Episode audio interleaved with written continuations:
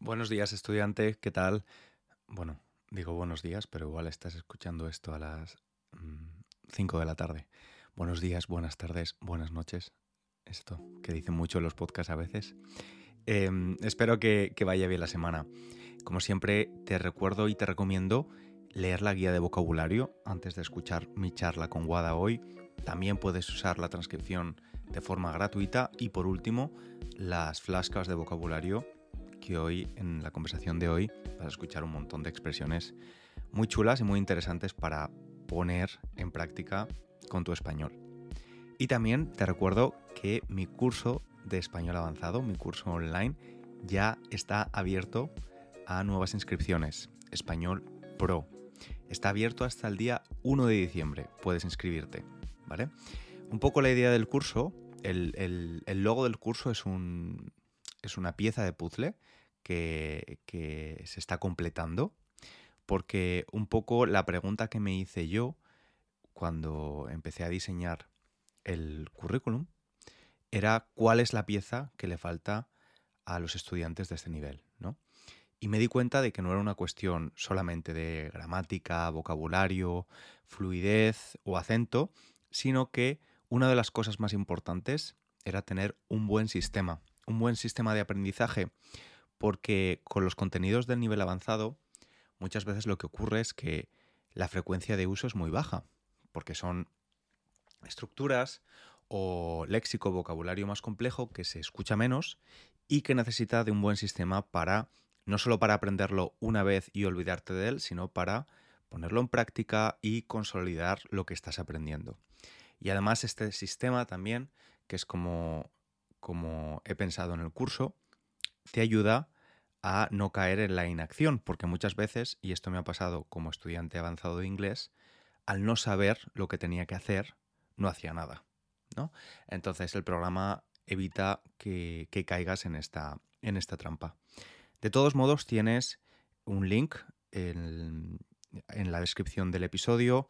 Puedes ir a la página web también, www.spanishlanguagecoach.com Allí tienes todos los recursos gratuitos y también información sobre el curso. Más información completa, precio, tienes el currículum para ver cuáles son los contenidos que se enseñan y te recuerdo que es un curso de autoestudio. Te puedes inscribir ahora y empezarlo cuando quieras o cuando puedas.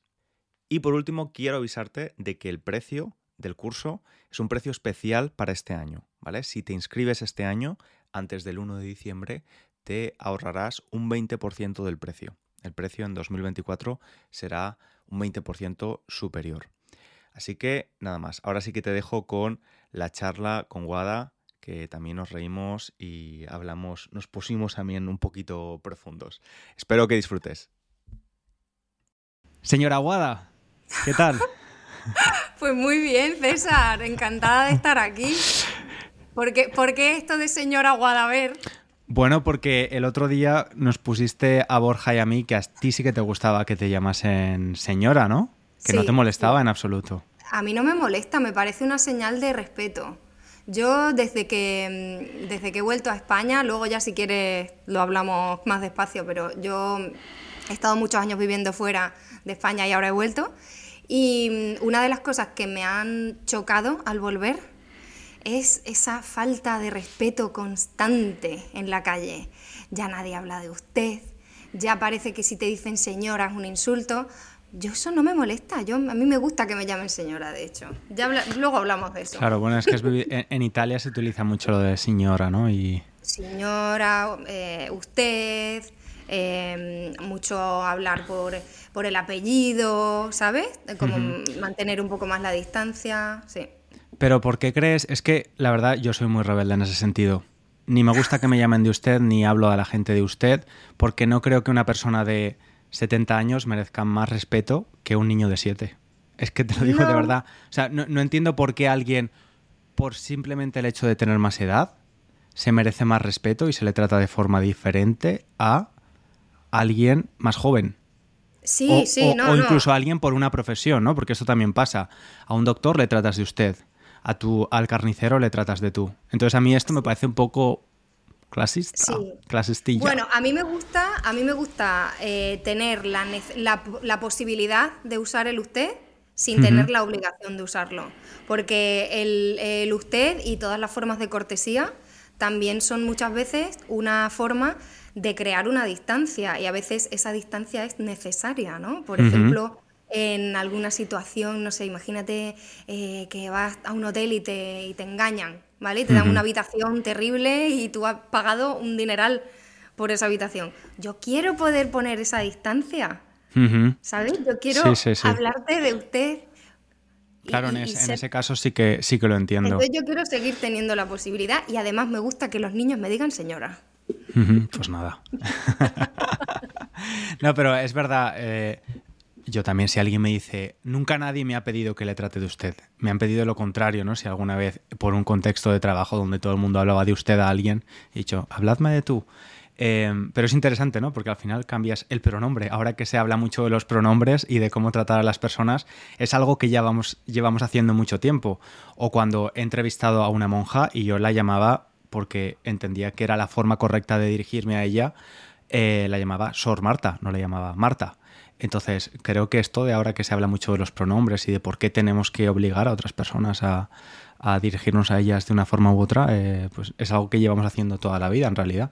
En, Sí. en cualquier caso, eh, a mí no, no, yo prefiero que me hablen de tú y todo el mundo, para mí se merece el mismo respeto siempre que sea merecedor de respeto. Pero es verdad que en, en esos casos que dices puede ser una buena forma, ¿no? De, de comunicarse con una intención diferente, que no sea Sí. el respeto. Sí, y además quizá con los hombres no, no pasa lo mismo que con nosotras, pero eh, el- la palabra señora parece como que tiene un- una connotación negativa, parece como que si te dicen señora, así con Mm. el tonito, ¿no? Parece como que eres tonta, como que no estás en el mundo, como que estás anticuada, ¿no? Lo usamos un poco Mm. también de esa forma. "Mm, esta señora no... Y eso me molesta profundamente. Claro, claro. O sea, que la, la quiere, le quieres dar un significado más positivo. Sí. ¿No? Muy bien, eso está muy bien. Pues Guada, De te- poderío, de poderío, de elegancia. Poderío, muy bien. Guada, te voy a dar las dos preguntas que dejó Fabi, que fue el último invitado en el podcast. La primera pregunta fue, ¿cuál era tu película favorita cuando eras peque y por qué? ¿Y cuál ha sido el mayor error de tu vida? Mm, vale, eh, tengo que elegir una, ¿verdad? Tienes que elegir una y yo responderé tu descarte. Vale, pues descartes. yo voy a elegir la fácil, ¿vale? No quiero, no quiero ponerme intensa, porque yo soy muy intensa y puedo acabar aquí llorando. Eh, entonces voy a elegir la de la película. Vale. Eh, mi peli favorita cuando era pequeña era Hércules. Hércules, la peli de Mm. Disney. Sí, sí, sí. Eh, mm, yo creo que me gustaba mucho porque siempre me ha gustado mucho la música y esa peli tiene unas canciones muy pegadizas, Tiene temazos, sí. Temazos, como muy, son, es todo súper alegre y era una peli de Disney muy moderna para aquella época. Fue como, ¿no? Era, era ya diferente de las que había habido antes, ¿no? Pues yo qué sé. Que, que había por esa época Pinocho, no, Pinocho es más antigua, Mm, bueno, sí, no la, sé. si- la sirenita, la bella la bestia eran La como más cursis, ¿no? Eran más Sí. cursis. Y esta me gustaba mucho, me gustó mucho Mulan también, Eh, pero Hércules en especial. Me sabía todos los diálogos de memoria. Sí, a mí Hércules me gustaba. Si no recuerdo mal, la, la banda sonora en español la cantaba Ricky Martin. Ricky Martin, guapísimo. Guapísimo, sí, que sí. entonces era mm, lo más. Sí, sí, sí, es verdad. Y es cierto que, que un poco la relación, por ejemplo, en, en la historia, la relación de amor, la, la damisela en apuros, ¿no? No me acuerdo cómo se llama la chica. Megara. Megara, como al principio, es un poco pasota y no, tiene cero interés de, de enamorarse de nadie. Sí, es sí verdad. era- eso también es bastante moderno. Nunca lo había pensado, porque siempre ponemos otros ejemplos de otras películas, ¿no? Sí. Siempre ponemos ejemplos de las películas en las que se ha hecho mal, ¿no? Sí, y no sí, sí. pensamos tanto en estas que quizás empezaban ya a cambiar el discurso, ¿no? Sí. Hablando de pelis Disney, ¿a ti qué te parece esto de que, por ejemplo, en La Sirenita ha habido mucha polémica porque en la versión de carne y hueso de La Sirenita, la Sirenita no era blanca, sino era una actriz negra? ¿Tú esto cómo, cómo lo ves? Yo lo veo bien, yo creo que todo lo que sea representar eh, otra- mm, realidades, ¿no? Que no sea todo igual, todo... eh, o sea, el mundo ahora mismo no es el mismo que era cuando se hizo la primera versión de La Sirenita, ¿no? Entonces, ¿por qué tenemos que hacerlo todo igual, no? No, a mí me parece bien. No tengo tampoco una opinión así muy eh, formada sobre esto, ¿eh? No lo, he, no lo he reflexionado mucho. Tengo que... Sí, yo, yo ni siquiera le doy demasiada importancia a eso. O sea, ¿Verdad? cre- creo que, por ejemplo, si es un personaje histórico que, que ha existido y sabemos cuál era su raza, pues lo normal es que se utilice a un, a un actor o a una actriz de esa misma raza, ¿no? Si no, Claro. sí que me parece un poco cuanto menos extraño. Pero es verdad que llama mucho más la atención cuando ha sido en el caso de la sirenita. Por ejemplo, en el caso de, de Barbie, yo me di cuenta de que el personaje que hace la cantante Dua Lipa, que es Blanca, hace de una Barbie, que es una sirena, que, que la Barbie, en los créditos finales, en realidad era una Barbie negra. ¿Sabes que no he visto Barbie? ¿No la has visto? ¿No me has No. visto en Barbie? ¿No has visto mi escena de un segundo en Barbie? No. luego, te mando, luego te mando un pantallazo de mi, de mi Vale, no he visto Barbie. Hace muchísimo que no voy al cine. ¿Y eso por qué? ¿No te gusta ir Por al cine? Me gusta mucho ir al cine, pero desde que vivo en Cádiz, ¿vale? Yo ahora vivo en, en Cádiz, en Andalucía. Eh, no me apetecen tanto los planes eh, en sitios cerrados. ¿Sabes? Siempre Mm, que cuando tengo así tiempo libre o lo que sea, me apetece más pues irme a pasear por la playa o irme a, mm, no sé, a conocer algún pueblo, ¿sabes? Sí, sí, y, sí. y entonces como que no, no... Hace mucho tiempo que no voy al cine, sí. Mira, háblame un poco de Cádiz porque yo nunca he estado. Solo conozco que se hace mucho surf por ahí, que es precioso, que los pueblos son muy bonitos, que la gente es muy maja y que hay mucho desempleo, que es la, que es la provincia de España con más desempleo, o de la península, no estoy seguro. Mm, No sé si de la península o de España, pero bueno, siempre son eh, las provincias con más problemas de trabajo, pues siempre sí, Cádiz, eh, Extremadura, ¿no? Que es, que es de donde yo soy. Y, eso, no sé si exactamente Cádiz es la, la que tiene menos desempleo. Em, ¿Qué te puedo contar de Cádiz? Pues sí, es famosa por el, el surf, ¿no? Toda la provincia. Aquí tenemos un viento que te cagas, ¿sabes? Muchísimo viento, muy fuerte siempre. Eh, entonces, si te gusta el surf, pues es- está genial. Si no te gusta el surf, bueno, pues a veces puede llegar a ser un poco incómodo. Eh, a mí es una ciudad que me encanta. Yo he elegido venir aquí. Eh, claro, a mí el problema del, del trabajo no me afecta porque soy autónoma y trabajo con, con clientes extranjeros, ¿no? Eh, Claro. que están fuera de España, entonces no, no me afecta.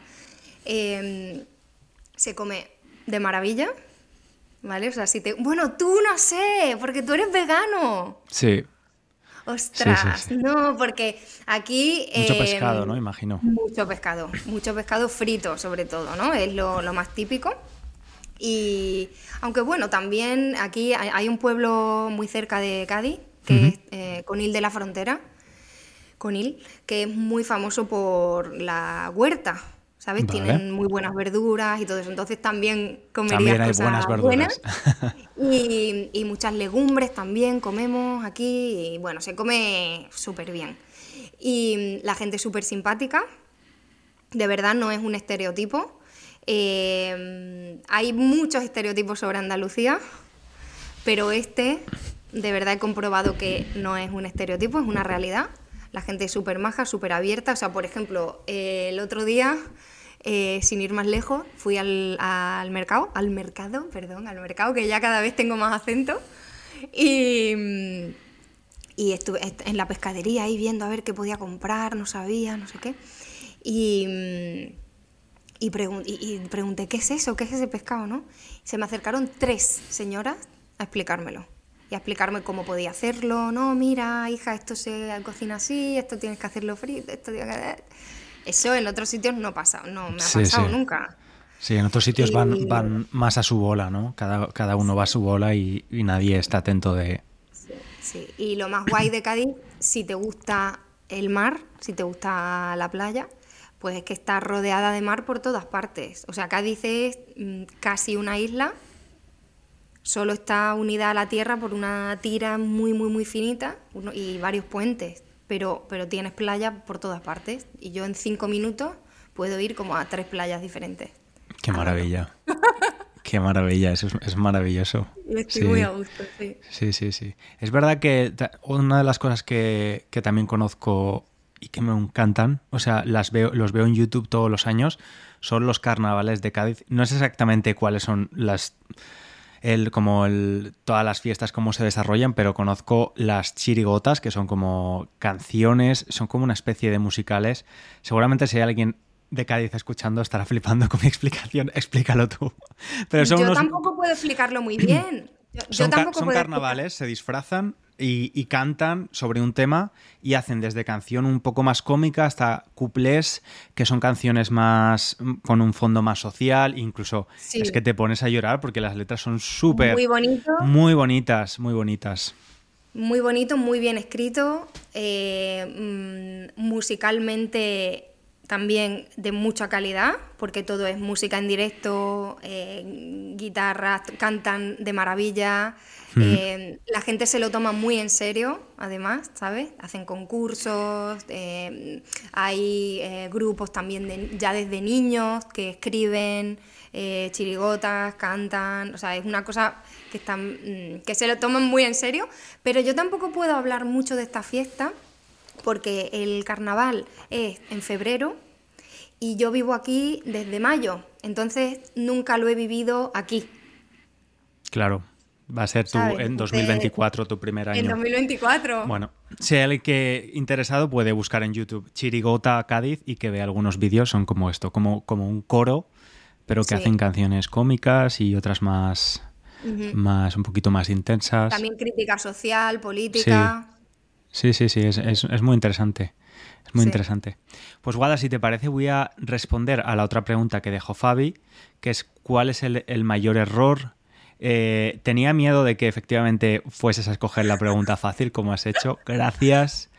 ¿Cuál es el mayor error? Es que... Claro, es que con perspectiva muchos errores luego se convierten en aciertos, ¿no? Pero yo diría que quizás el mayor error haya podido ser eh, arrastrarme. Arrastrarme por alguien, ¿no? Perder la dignidad. Perder ¿El amor? Eh, sí, perder un poquito la dignidad. Pero eso lo hemos hecho todos, ¿eh? Ya, sí, ¿no? sí, sí. Venga, voy a contestar yo también. Venga, va, Guada, gracias. no, pues yo he estado muchos años, muchos, muchos, muchos años, em, haciendo lo que, lo que creía que querían los demás para mí. ¿Sabes? no, no lo que, en vez de, hacer lo que yo quería o lo que yo sentía o eso, he estado mucho tiempo, años, eh, haciendo lo que creía que los demás esperaban de mí o querían para mí o siempre preocupándome demasiado, ¿no? Por eh, eh, lo que pensaran de mí o eh, no, no, hacerle daño a nadie, ¿no? Ahora no es que vaya por el mundo haciéndole daño a la gente, pero me da un poco más igual. Claro, o sea que eras una, como dicen en inglés, una people pleaser. Sí. De manual. Y todavía lo soy en muchas cosas, ¿eh? ¿Es por eso que estudiaste Derecho y eras abogada y luego decidiste no ser abogada nunca más y ser lo que querías ser? Sí, entre otras cosas. Entre otras cosas, sí. ¿Y cómo, cómo saliste de ahí? Ah, pues yo, como te decía, siempre. Yo, necesito siempre como em, que me dé un impulso a alguien de fuera, ¿sabes?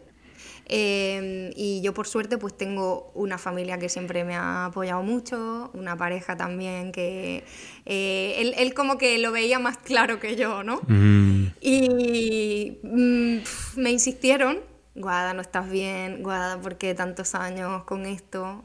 Guada, no es normal mm, volver a casa después de trabajar y estar triste, estar mal, ¿no? Claro. Y por el otro lado tienes esto que yo ya estaba enseñando, ¿eh? por, por aquí, por allí, ¿no? Eh, que te hace tan feliz, que lo haces tan bien, que te gusta tanto, ¿no? Claro, o sea que sentiste... sentiste Pero me lo tuvieron que decir... Ya. Ah, perdona. No, que sentiste la llamada, ¿no? Y, también con un pequeño empujón de la gente que te quiere. Que esto es también importante porque podría haber sido al contrario, podrían haberte dicho, oye, pues no. y has tomado la decisión, ¿no? Y, y qué suerte que, hayas tenido esa red que te... Yo mucho empujón, mucho Ah. he tenido, sí. Claro. Y tengo para todo. Sí, eso es importante. No sé si tú Sí. con, con los estudiantes, que ten- tenemos estudiantes de todo el mundo, yo sí que noté que esto, el tema de la validación, especialmente de la familia, y hacer lo que se espera de ti y lo que esperan tus padres de ti, es una cosa muy cultural, que luego, claro, cada familia es diferente, pero por ejemplo, con muchos de mis estudiantes asiáticos sí que notaba que esto era bastante frecuente. Recuerdo el caso de un estudiante que era médico y odiaba ser médico. De hecho, era No. radiólogo porque era el único, la única disciplina donde no necesitaba tener contacto directo con los estudiantes o con, con los eh, Con lo- pacientes. O sea, pero él me decía, es que yo nunca he querido ser médico, pero mis padres, tanto a mi hermano y a mí, nos han insistido siempre con médicos, médicos, médicos, vais a ser médicos, pero eh, me, me llamaba mucho la atención el, el cómo, dependiendo de las culturas, se, se asociaban pues estas, esta necesidad de complacer a tu familia y de devolver todo lo que han hecho por ti y Sí, que puede sí. ser una presión tremenda, porque claro, es que ser médico, que te- es una de, las una de las profesiones más vocacionales sin tener cero vocación, claro, el chaval se, se complementaba con otras cosas que sí que le gustaban de verdad, como aprender idiomas. pero- pero, pero, Pero claro. es que además los médicos se pasan toda la vida estudiando, ¿eh? Mm, Toda la vida estudiando, toda- hacen, tienen unos horarios de trabajo eh, súper exigentes, ¿no? Sí, sí, sí, sí. Me parece un poco duro. No, pero yo no es que a mí nunca me presionó mi familia para, para hacer derecho. Pero eran, eh, no sé, yo sentía que, que de esa forma pues iban a estar más contentos o que yo era, era como era mi camino, ¿sabes? Como que yo no, yo pensaba que yo no podía elegir mi camino. Sí, que algunas veces nos ponemos, somos nosotros los que nos ponemos esas cargas que nadie, nadie nos las En- han impuesto, en otros casos sí, ¿no? Porque Y- además, claro, porque además yo era muy infantil. O sea, yo cuando terminé el, el cole. El bachillerato, yo era muy niña, ¿sabes? Muy inocente. no- yo no sabía lo que quería. Yo estaba muy perdida. Claro, con Entonces- 18 años es que poca gente lo sabe, creo. Ya, sí, no, bueno, aparte de los que tienen una vocación así desde que son pequeños, que son muy pocos, ¿no? Yo no lo tenía.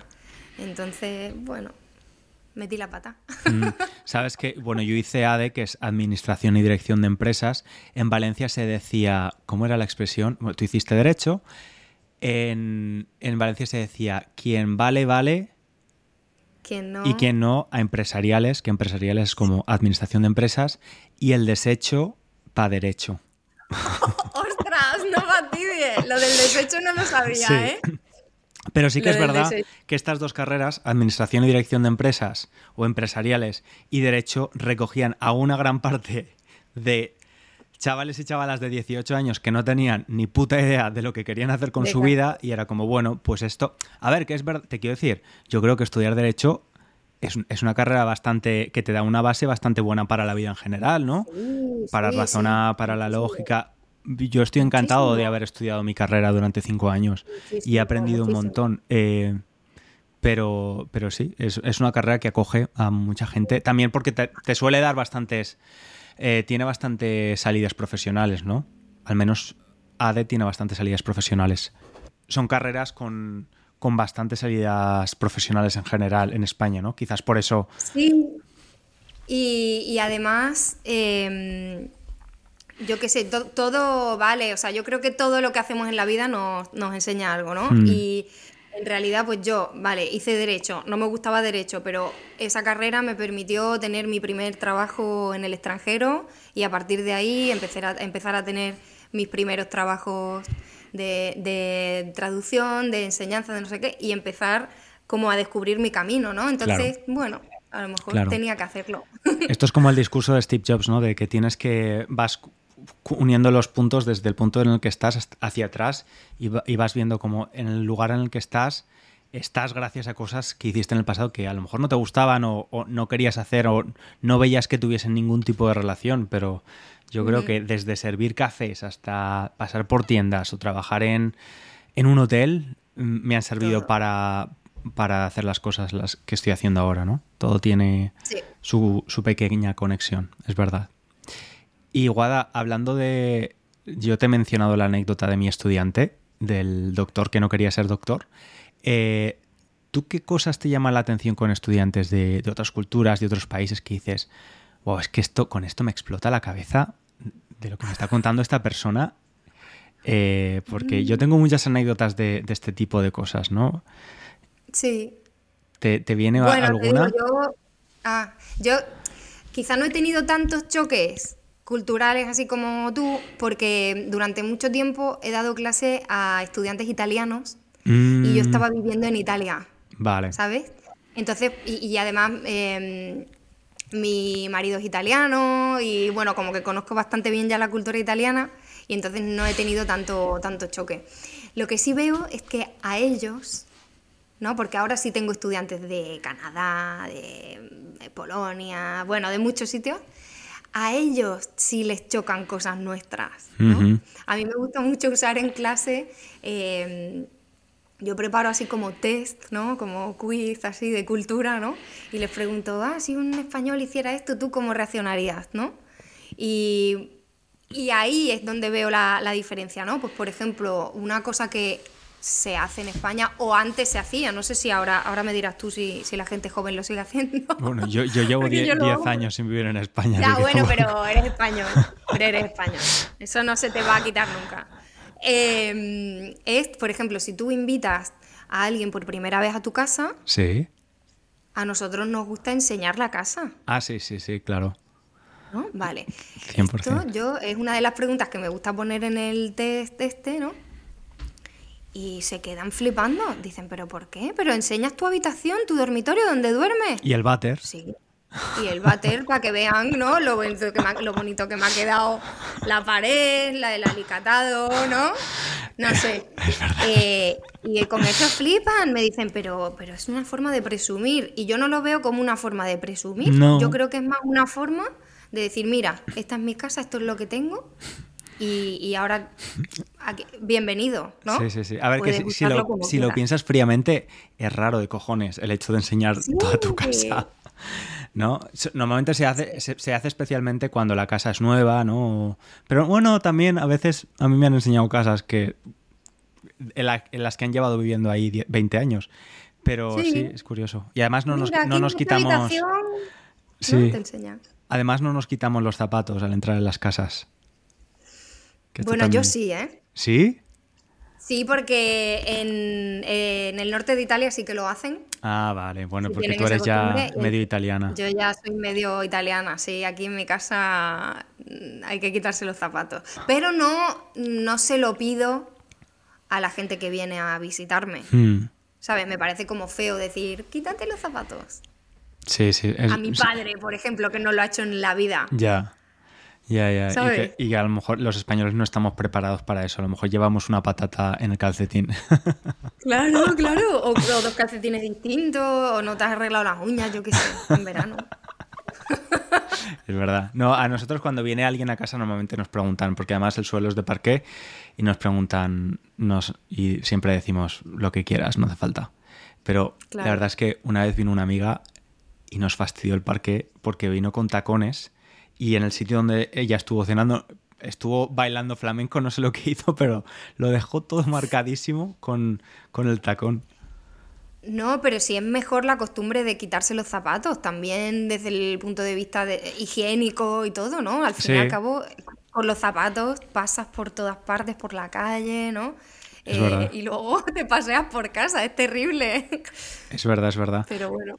y otra cosa diferente también con, con muchos países europeos eh, en España somos mucho de quedar, creo yo, pero de quedar en, un bar, en un restaurante, pero no, de invitar tanto en casa. En otros países, especialmente los países más fríos, yo creo que invitan mucho más a, las casas. En España sí lo hacemos, ¿no? Y hacemos el, show around, enseñamos la casa entera, pero mucho menos. Somos más de quedar en un sitio, en un sitio neutro. ¿A ti te gusta eh, invitar, ser la, la huésped? No, la Sí. huésped. ¿La huésped? No. No, ser la, la anfitriona. La anfitriona. Anfitriona, el huésped es Sí, el que viene a casa. ¿no? exacto. Eh, a mí sí me gusta, me gusta. ¿Eres Lo buena que, anfitriona? eh, ah, yo creo que sí. Sí, yo creo que sí. Eh, pienso qué música voy a poner, ¿no? Me gusta poner un poco de música. Pienso el, el menú. No cocino, ¿vale? No cocino nada yo. Cocina el italiano. Vale. Pero eh, pensar, pues, qué le puede gustar a esta persona o qué... Sí, sí, me gusta. Me gusta preparar co- cosas en casa. Ahora todavía no conozco mucha gente aquí. Claro. Así que Tienes todavía que- no he organizado mucho. Y es fácil, porque no, o sea, no conocéis a nadie allí. ¿Habéis ido por cuestiones de trabajo de tu chico o por...? Sí, sí, sí. Y- Y, Y es, es fácil conocer gente, socializar en los, cuando tienes 30 y algo de años. no, Es que imagino, No. claro. no, no. Lo que pasa que, eh, bueno, él sí que tiene un trabajo más eh, normal, más tradicional, trabaja fuera de casa, ¿vale? Para, para que nos entendamos. Entonces, pues en el trabajo sí que ha conocido a más gente y hay muchos, eh, eh, bueno, es médico, trabaja en el hospital, ¿no? Entonces hay mucha gente que está en la misma situación, que acaban de Mm. llegar, que no conocen a nadie, entonces se hace un poco eh, al estar en la misma situación, pues sí que hemos conocido gente y hemos quedado y eso. Yo también he estado trabajando en una escuela unos meses, un- en verano, entonces ahí también, que lo hice aposta para salir de casa. Claro. Porque yo pensé, madre mía, llegar a una ciudad nueva sin conocer a nadie y directamente encerrarme en casa, a ver, que es verdad que yo nunca tengo la sensación esa de que estoy sola, sola, porque mm, al dar clase Sí, hablo con mucha gente y todo eso, y eso es peligroso ¿eh? también, ¿eh? porque a veces pasan el día entero y a lo mejor no he salido de casa y estoy bien. Mm. Eso tengo que, que esforzarme yo por salir, ¿no? sí. Pero entonces por eso cuando llegué dije, ah, bueno, me salió una, la oportunidad esta de estar un mesecito en una escuela, digo, me voy. Y por suerte allí pues conocí gente con intereses parecidos a los míos, ¿no? Qué guay. Mm, Qué guay. y eso, y- pero poco a poco no es, no es como mm, cuando te mudas eh, para empezar en la universidad, por ejemplo, Mm. ¿sabes? Que todo el mundo está en la misma situación, nadie tiene amigos. Mm, No, pasados los 30 es otra historia. Es otra historia porque hay quien tiene familia ya, quien tiene hijos, o quien, yo qué sé, la gente tiene ya su vida más arreglada, ¿no? Hmm. Yo no. Qué pena que Yo no vivamos en la misma ciudad, Guada. Ya. Si no podríamos Ya, hacer planes juntos. Sí, sí. Te dejaría entrar en casa con zapatos y todo, tío. Muchas gracias. me, siento, me siento halagado. No, pero es verdad porque cuando, en, en tu caso, ¿no? Dando clases online, dices, estoy en contacto con gente, pero al final es trabajo. Y estás, sí, estás hablando con alguien, pero estás... O sea, yo creo que mucha gente, bueno, seguro que te lo han dicho, porque a mí me lo han dicho de, joder, qué trabajito, ahora no hago clases online, ¿no? Pero cuando, cuando le hacía, qué trabajito más guay tienes, en casa calentito, dando clases online, digo, sí, bueno, la verdad es que estoy contento, pero también es duro porque eh, el, el- el esfuerzo mental de estar cuatro o cinco horas al día eh, hablando con personas, escuchándolas, corrigiéndolas, explicando conceptos que a veces son complicados, que tienes que simplificar. Es algo bastante intenso. O sea, yo de hecho recuerdo esos días de muchas clases, a lo mejor hasta seis horas de clase, por la noche decirle a mi chico, "Uf, no, eh, es que no quiero hacer nada, quiero tumbarme a la cama, soy un vampiro Sí. al que, no un vampiro, no, soy un- una persona al que le han dejado toda la energía, ha salido de ella y estoy como, no estoy cansado físicamente, pero mentalmente es muy draining, ¿no? Te Sí, absorbe. es casi peor. Sí, está, acabas, acabas para que te recojan con una pala. que se Sí. dice. Estoy para que me recojan con una pala. Sí, sí, sí. Sí, es verdad, es verdad. Pero bueno, a mí me gusta mucho, ¿eh? Mm. Lo que pasa que sí, tienes que concentrarte mucho porque eh, además cada estudiante es diferente, ¿no? Entonces no tienes... Bueno, tú ya lo, lo Sí. sabes. Es verdad Mm. que no es todo fácil, fácil y cómodo, cómodo. Sí, es verdad. Sabes que me estuve acordando mucho, no solo de ti, pero de, de muchas personas que hacen contenido en Instagram, como tú, que muchas veces hacéis como situaciones de la vida diaria y las recreáis, ¿no? Que son como mini, mini teatrillos, porque estuve en Francia y, claro, yo estoy aprendiendo... Uy, ha salido un, like. ¿Eso es nuevo? ¿Es del, ordenador? Sí, no sé por qué. En la pantalla ha salido un like. Eh, estuve en Francia hace poco y, claro, me, yo podía hablar y puedo hablar de conceptos un poco complicados, pero luego a la hora de ir a la panadería, por ejemplo, o de pedir una copa en una discoteca, digo, ¿y esto exactamente cómo se pedirá? O, ¿sabes? Acciones más diarias, pero claro, que no practicas normalmente en una clase o con un curso online. Y dije, pues la verdad es que ese tipo de contenido que hacen mis compis es súper interesante y necesario y útil. Sí, sí, sí, es verdad. Sí, porque a veces piensas, uy, ¿lo estaré diciendo yo demasiado formal? Mm. ¿O me estoy complicando? Y además con el español especialmente, porque em, en España sobre todo somos muy directos, mm. todo se pide muy rápido, ¿no? O sea, si tú vas a un bar aquí en, el centro de Cádiz, ¿sabes? Y quieres pedir un café, si empiezas, por favor, señor, podría pasarme, darme por favor una copa de no sé qué. Es que se va a ir el camarero a otra mesa. Sí, sí, sí. Se va a ir porque no, ¿sabes? Entonces tienes que aprender también esas pequeñas cosas. Un café. Sí. Punto. y una sonrisa, por lo menos. Para que, no, para que no piensen que eres un eso, pero sí, con una sonrisa acompañado eh, ayuda mucho. Y, o cuando puedas. o cuando puedas. también. A propósito de esto y de, hacer cosas en Internet, o sea, poner contenido y tu cara y, y vídeos tuyos en Internet, yo al principio, ahora no, porque ya estoy acostumbrado, ¿no? Pero al principio me daba toda una vergüenza y pensaba, qué ridículo soy, menuda vergüenza. Cuando alguien que, que, me conozca escuche esto o vea esto, va a pensar que soy un flipado, que soy un loser, como todo esto. Y, y el otro día escuché algo, bueno, el otro día, hace tiempo, que decía Rosalía, la cantante, que decía, si nunca has dado cringe, es que las cosas no te van a ir bien. Tienes que dar cringe alguna vez. No lo has intentado, claro, Tienes, tienes que intentarlo y equivocarte y hacer cosas un poco que tienes que avergonzarte un poco de tus inicios, básicamente. y yo me avergüenzo un poco de los míos. ¿Tú te avergüenzas un poco de tus inicios online? Un poco, mm, bastante. Mira, ahora, la semana que viene, eh, va a ser tres años que empecé en YouTube, ¿vale? Tres años. Eh, que ya has a mí me da los 10.000, ¿verdad? De los 10.000 suscriptores. Casi, ah, casi, casi. Bueno, a lo mejor cuando publiques esto sí, no sé. Vale. Y si no, que vaya todo el mundo y que te siga. Vale. Y hace tres años, ¿no? Que empecé. Y a mí ahora ver el primer vídeo que subí hace tres años, pues me da, me da vergüenza, es que no quiero ni verlo mal iluminado, no se oye, eh, bueno, tremendo. Em, pero no quiero borrarlo tampoco. Claro. O sea, yo no quiero, ¿sabes? No quiero borrarlo porque, no sé, quiero que a, lo mejor a alguien le apetece ver, pues, cómo empezó Guada, ¿no? Sí, sí, sea el primer vídeo y decir, pues, mira, qué tía, lo que ha mejorado. Claro, ¿no? claro. Lo que ha aprendido. Sí, sí. No, no lo voy a borrar. Además, es, una, es, es, que es como todo en la vida. No puedes empezar siendo pro.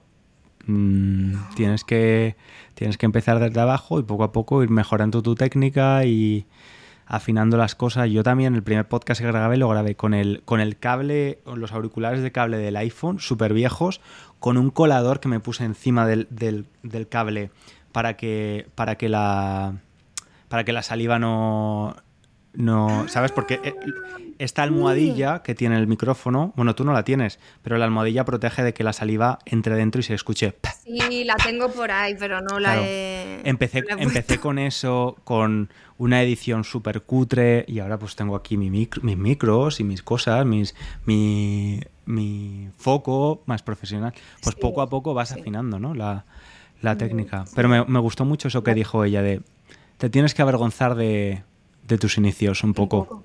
Porque si no... Sí, es que no hay progreso, si no es que, si no es que te has rendido. Claro, y siempre, lo que sí es verdad es que tienes que mejorar siempre. Un poquito. Sí, sí, o sea, cada semana, ¿no? Yo, por ejemplo, yo publico semanalmente en, YouTube. Pues cada semana intento meterle a lo mejor algo diferente de edición, que a lo mejor no se ve, ¿eh? los cambios que hago en la edición, pero eh, para mí a lo mejor es pues eh, media hora o eso que le he dedicado a aprender cómo se usa eso en el programa de edición, cómo se cambia, o eh, cada puede ser en el contenido, cada semana intento algo pequeñito claro, claro. aprender algo yo también. yo lo he notado, lo he notado. Sí, veo alguno de tus vídeos. El que más me gustó eh, cuando sale tu padre, cuando hace tu padre el featuring, colabora contigo. Mi padre, mi padre es la estrella del canal. Mi padre es la estrella. pues, ¿dónde, te pueden encontrar, Guada, los estudiantes? Pues en YouTube, Español con Guada, y también en, Instagram, que, es donde estoy más activa así a, diario, eh, también Español con Guada. Perfecto, estupendo. Bien fácil. Pues facilísimo. Y ahora dinos, señora Guada, por favor, las dos preguntas para la siguiente persona que viene. Vale. Em, una es como más simple, ¿vale? Y la otra un poquito más... Bueno, ninguna de las dos es complicada. Em, a ver, a mí me gusta muchísimo comer y me gusta muchísimo hablar de comida con la gente. ¿Es una foodie? ¿Eres una foodie? no sé, no me gusta mucho esa palabra, pero sí. Eh, sí, me gusta comer y hablar de comida y aprender de comida y todo, o sea, me gusta. Entonces, em, es una cosa que me gusta preguntar en clase también y es, si solo pudieras comer eh, un plato toda tu vida, ¿vale? Todos los días de tu vida una cosa, el mismo plato, ¿qué sería? ¿Sabes? ¿Qué llevaría tu plato? Vale. Y...